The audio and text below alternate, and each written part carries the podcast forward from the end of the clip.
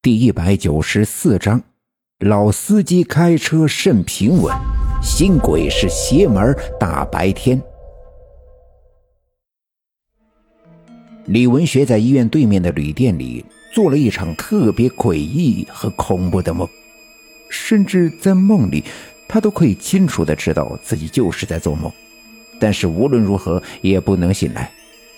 而当他终于在一声嘶喊之后醒来的时候，却发现自己已经无法从那场梦里走出来，去面对真正的现实。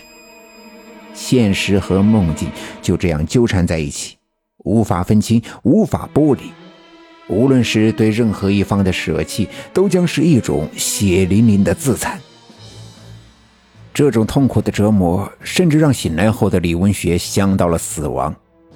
但现在的李文学已经不是那个刚被齐春梅无情的抛弃，每天都要用漫山遍野的不停的走来冲淡心中悲伤的李文学，而是一个已经慢慢的懂得了责任和担当、淡忘与成熟的李文学，一个会惦念家人和妻子，以及小娟肚子里的孩子的李文学。那么，死亡对于他来说，就绝对不是逃避的借口。而是一种奢侈的退路。说来真的凑巧，就在准备离开县城，在车站对面的小吃店吃早餐的时候，遇上了自己的表亲张志成。几个月前，张志成曾带着自己的女儿小楠在李文丽家住了好几天，最终还是李文学帮忙给烧了替身，才治好了小楠的枯叶。这一晃过了很久，却没想到在这儿相遇。听说他们俩在等大客车要回刘家镇，张志成便对他们俩说：“得了，别等车了，我送你们俩回去。你看你媳妇的身子呀，坐大客车颠颠哒哒的，多不稳妥。我也正好去你们家看看文丽大哥两口子。既然如此，那再好不过。于是他们一起吃完早餐，便跟着张志成出了小吃店，到马路的对面上了张志成的车。”那个年代的出租汽车还并不多，并且都是黄色的面包车，张志成的也不例外。他平时就爱干净，车里啊也收拾的一尘不染。张志成开车特别的小心稳妥，何况他知道车里坐了个孕妇，便更加的小心。张志成边开车边寻找话题跟他们俩聊天，但李文学不爱说话。小娟又内向害羞，聊了几句，自然就没了话题。不过都是亲戚，也不必觉得尴尬。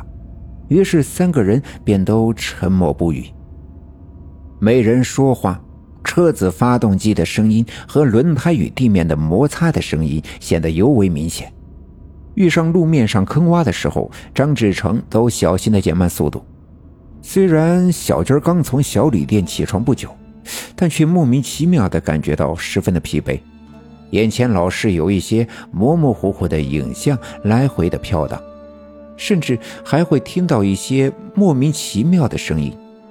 尽管这些图像和声音都很微弱，但却此起彼伏，不曾停止。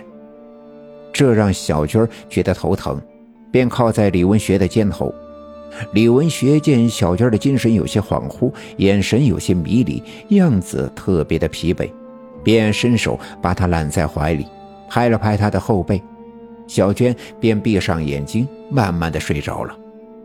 其实，在一开始接触李文学的时候呀，小娟的心里还在思念着为了感情自杀的小军。但日子久了，李文学对他无微不至的关怀，让他渐渐地放下了过去的一切对自己心灵上的刻痕，打开伤痕累累的心扉，让李文学走了进来。原本疯疯癫癫的李文学，却给了小娟儿足够的安全感。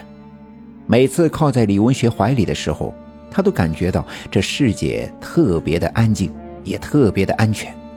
李文学也有些疲惫。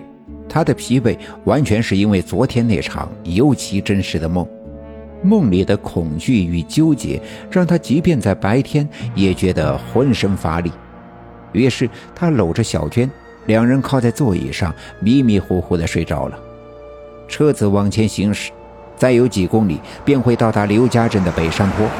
翻过山坡便可以到达刘家镇，也便是到家了。张志成突然发现前面不远处的路边站着一个人，看样子年纪不小，身体单薄，正向他来回的招手。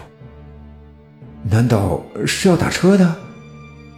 张志成心想，职业习惯促使张志成减慢车速，慢慢的停在了那人的身边。你是要去哪儿呀？张志成摇下车窗问道。去刘家镇。那人说话冷冰冰的，没有一丁点的语气，这让张志成不禁感觉到一丝寒冷。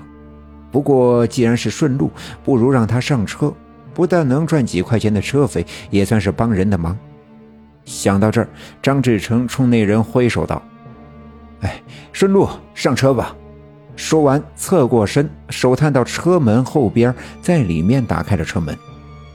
那老人往前走了几步，上了车，坐在了李文学后面的那排座位上。张志成继续发动车子向前走，可走了没多远，发现前面的路边又站着一个人。这次是个女人，五十多岁的样子，穿着朴素，头发有些蓬乱，站在路边向自己的面包车挥手。